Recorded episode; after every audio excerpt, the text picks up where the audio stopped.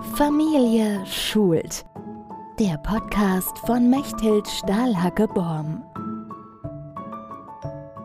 Hallo, liebe Eltern und Erzieher, hier ist wieder der Podcast Familie schult. Heute habe ich mal jemanden mitgebracht und meine Freundin wird Ihnen jetzt erzählen, wer sie ist. Bitte, Nicole. Hallo, Mechthild. Guten Tag, liebe Eltern. Ich bin Nicole und bin medizinische Fachangestellte beim Kinderarzt. Ich bin selber Mutter eines jetzt heute 25-jährigen Sohns. Ich selbst bin 54 und ich arbeite jetzt seit 38 Jahren in ein und der gleichen Kinderarztpraxis in Berlin-Schmargendorf. Ah ja. Sag doch mal was zu dem Umfeld dieser Kinderarztpraxis. Was ist das für ein für eine Schicht, die, da, die ihr da bedient sozusagen. Ja, also Schmargendorf ist ein sehr schöner Bezirk, der grenzt an Dahlem und Grunewald und es, dort lebt schon die gehobenere Mittelschicht. Ja? Es gibt auch Sozialbau, Wohnungen und ärmere Menschen. Es vermischt sich ganz gut. Also es gibt jetzt nicht nur die Reichen und so, aber es fällt schon sehr auf, dass die Kinder in einem sehr wohlhabenden Umfeld aufwachsen. Seit 38 Jahren arbeitest du dort. Da hat sich in den Jahren wahrscheinlich einiges verändert. Zunächst mal medizinisch. Was hat sich da verändert? Also erstmal gibt es heute natürlich viel mehr Impfungen. Früher gab es drei, vier Impfungen, dagegen wurden alle Kinder geimpft, also Diphtherie, Tetanus, Keuchhusten, Kinderlähmung. Dann kam irgendwann Masern, Mumps, Röteln dazu und Windpocken und Meningokokken.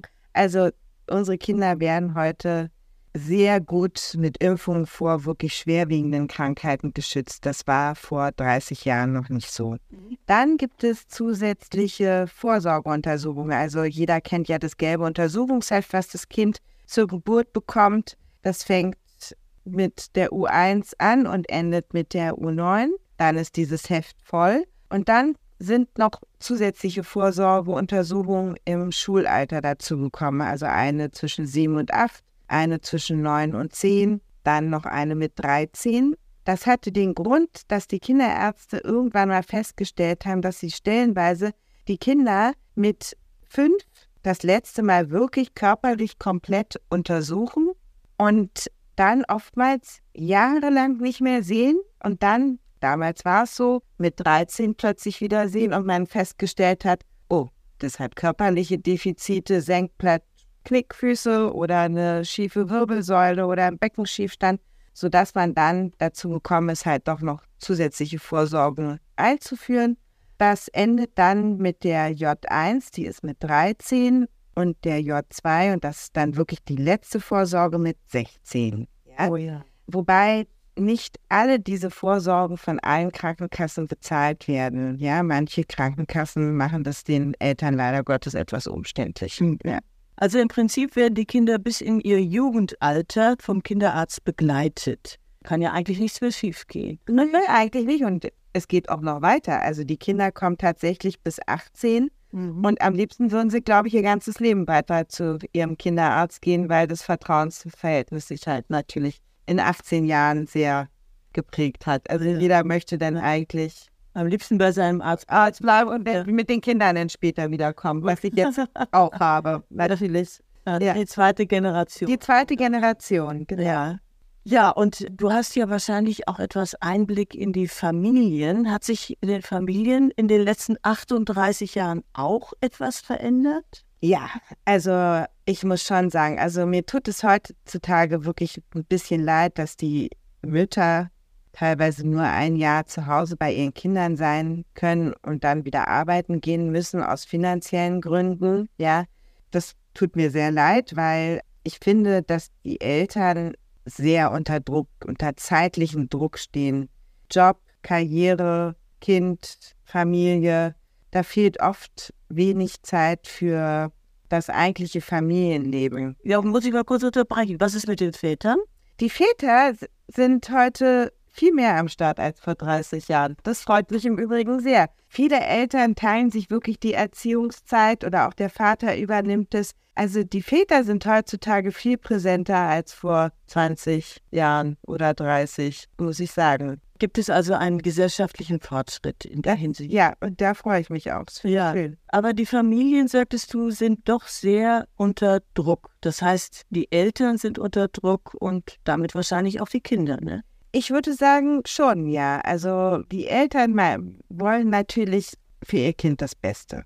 Ne? Nee. Es soll Freunde haben, es soll in einen guten Kindergarten gehen, es soll vielleicht noch zweisprachig erzogen werden, bilingual, es soll Sport machen, es soll musikalisch gefördert werden und, und, und. Und wenn ich das denn so jetzt schon an meinem Sohn sehe, was vor 25 Jahren war, da gab es das alles nicht. Der war drei Jahre zu Hause, der ist dann mit drei in den Kindergarten gekommen. Irgendwann fing dann mal an, ein Sport dazu zu kommen. Musikinstrument hat ihn nie interessiert. Und heute erlebe ich, wenn ich Termine gebe in der Praxis, mir, das tut mir leid, da hat mein Kind Schwimmen. Nee, da geht's zum Flöten, da geht's zum Hockey, da ist Logopädie. Dann stehe ich denn da und sage, was machen wir jetzt? Vormittags kennen sie nicht, da arbeiten sie. Nachmittags haben die Kinder ihr Freizeitprogramm, was ja auch teuer ist. Das kostet ja auch alles Geld. Das möchten die Eltern natürlich machen. Und ich denke mir immer so, manchmal, wenn ich da so sitze und denke mir so, meine Güte, wann haben die eigentlich Zeit für irgendwas? Und ich glaube, das leidet wirklich alles sehr. Ja, also, dass die Kinder sich gar nicht mehr zum Spielen verabreden können, dass ein Kind sich gar nicht mehr, gar nicht mehr lernt, sich mal auch alleine zu beschäftigen und sich mal zurückzuziehen, weil die Tage einfach wirklich lang sind für alle. Und dann alle eigentlich fertig und gestresst abends am Armutstisch. Ja. Das heißt also, es gibt so eine gewisse Perfektion wahrscheinlich, die jetzt nach der die Eltern streben, oder? Ja, ich glaube auch. Also je, natürlich möchte jeder es perfekt machen und jeder möchte in seinem Beruf perfekt sein, die perfekte Mutter sein. Und ja, das beobachte ich schon. Und die Eltern werden halt auch oft wirklich verunsichert dann. Also die verunsichern sich stellenweise so untereinander, auch auf den Spielplätzen, wenn es denn darum geht, mein Kind kann das schon, mein Kind kann jenes schon. Da merke ich oft, wenn die Eltern manchmal anrufen und sich dann Sorgen machen, mein Kind spricht nicht richtig oder so.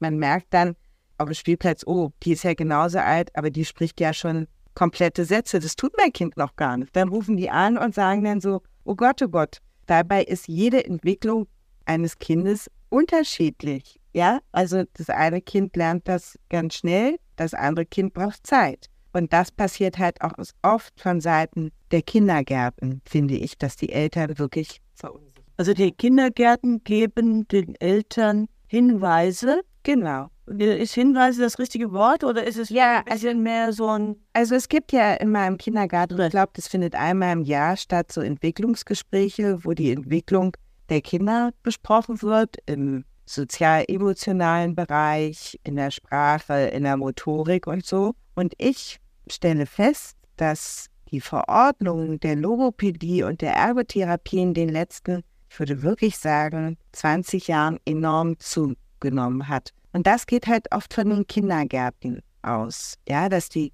Kinder, die Erzieherin auf die Eltern zukommen und sagen, sie sollten ihn mal beim Logopäden vorstellen oder er macht das und das in der Motorik nicht richtig. Wir würden Ergotherapie empfehlen und ich finde, das ist oftmals alles noch viel zu früh. Also ein Kind mit zwei Jahren und sieben Monaten hat bei einem Logopäden noch nichts zu suchen, ja, sondern das müssen die Eltern zu Hause üben und fördern und können sich da natürlich auch immer bei ihrem Kinderarzt auch Ratschläge abholen. Aber beim Logopäden hat das Kind nichts zu suchen. Ja, das sehen natürlich, Entschuldigung, liebe Logopäden, die Logopäden natürlich aus einer ganz anderen Sicht. Ja, je früher, umso besser. Aber wir stellen immer fest, dass eigentlich ein Kind erst wirklich mit vier oder fünf zum Logopäden muss. Ja, und man merkt ja auch heute, dass man gar keine Therapieplätze mehr bekommt, weil es gibt ellenlange Wartelisten bei den Therapeuten, weil oft Kinder dorthin gebracht werden, die noch viel zu klein sind. Die können das noch gar nicht. Und die nehmen dann den anderen Kindern die Stunden. Da hat dann die Therapie überhaupt äh, keine große Wirkung. Nein, oder beziehungsweise dauert halt jahrelang, bis ja. das Kind. Und das Kind hätte aber auch dann das auch von sich aus selber gelernt. Ja. ja. Ein Kind, was in die Schule kommt, also mit vier, lispelt, einen Schetismus hat, also die sich nicht richtig artikulieren kann in der Sprache. Das muss dann zur Logopädie, damit es dann für den Schulstart ordentlich sprechen kann, damit das Sprachverständnis, um den Schreiben und Lesen zu lernen, auch umgesetzt werden kann. Ja, ja. Aber nicht mit drei. Gut, aber da, das heißt natürlich auch, dass die Eltern dann ein bisschen mehr Zeit haben müssten für die Kinder, damit diese Defizite, die es ja anscheinend gibt, die im Kindergarten festgestellt werden, Ja, tatsächlich ausgeglichen werden können. Ja, natürlich, genau, richtig. Und das ist, ist ja das, wo, um es wieder zurückzukommen, dass sich mir die Eltern heute leid tun, unter welchem Druck sie stehen und halt oftmals die Zeit überhaupt gar nicht haben. Da ist es natürlich dann auch einfacher, zum Logopäden zu gehen, das Kind dorthin zu setzen und man selber holt mal tief Luft und trinkt einen Kaffee in der Zeit oder macht den Einkauf. Also das soll auch überhaupt gar nicht vorwurfsvoll anhören, aber letztlich kann man zu Hause natürlich ziemlich viel tun, aber man müsste mal ein bisschen das Freizeitprogramm dann vielleicht zurückfahren. Ja, ja, ja.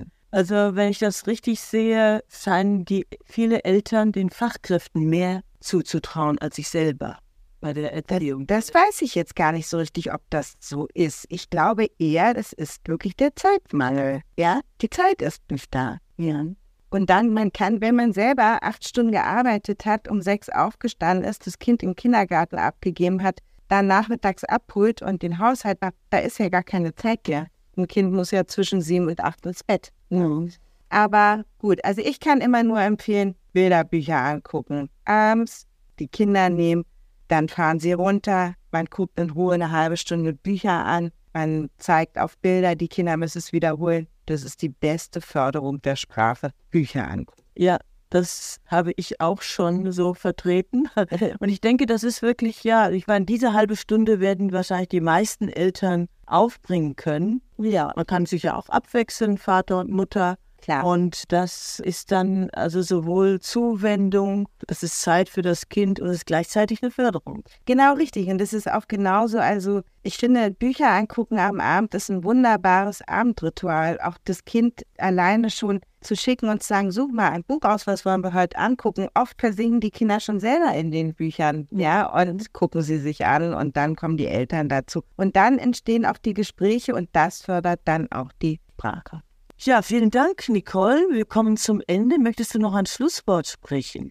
Ja, ich wünsche allen Eltern, dass sie ein gutes Bauchgefühl für ihr Kind entwickeln und mehr auf sich selbst und auf ihre Emotionen, Intuition hören und selbst sich selbst vertrauen und nicht verunsichern lassen. Ein sicheres Bauchgefühl wünsche ich allen.